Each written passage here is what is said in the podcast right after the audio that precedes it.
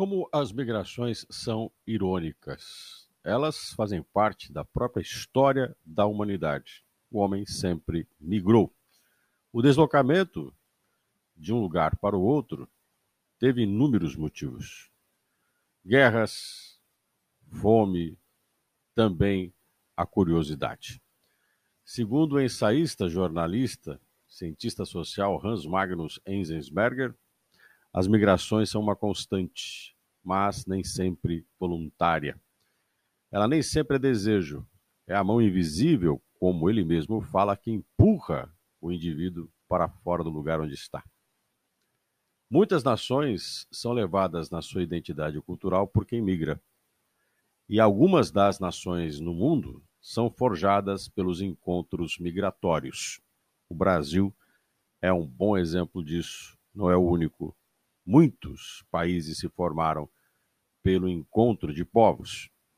Ironicamente, esses colonizadores tiveram seus filhos, seus netos, bisnetos, no que eles lá atrás chamavam de terra estranha. Quando um dos seus herdeiros resolveu fazer o caminho de volta, descobriu que ele não seria aceito pelo lugar que considerava ser de sua origem ou dos seus antepassados. É a ironia de que os colonizados, ao traçar o caminho inverso do colonizador, descobrem que isso não é possível. É a nação francesa que, mesmo tendo a língua, o francês, como uma identidade nacional, nem todos os que falam a mesma língua podem entrar no território de origem.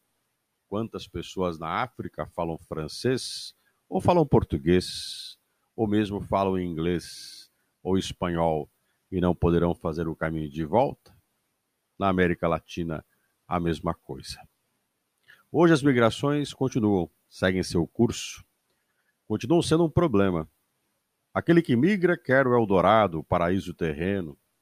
Imagina que o lugar onde vai chegar vai resolver todos os seus problemas.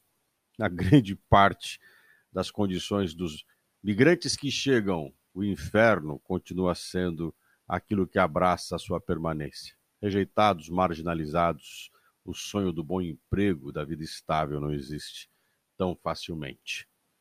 O estrangeiro nunca é bem-vindo, principalmente quando ele espelha a destruição, a desgraça, a pobreza do lugar.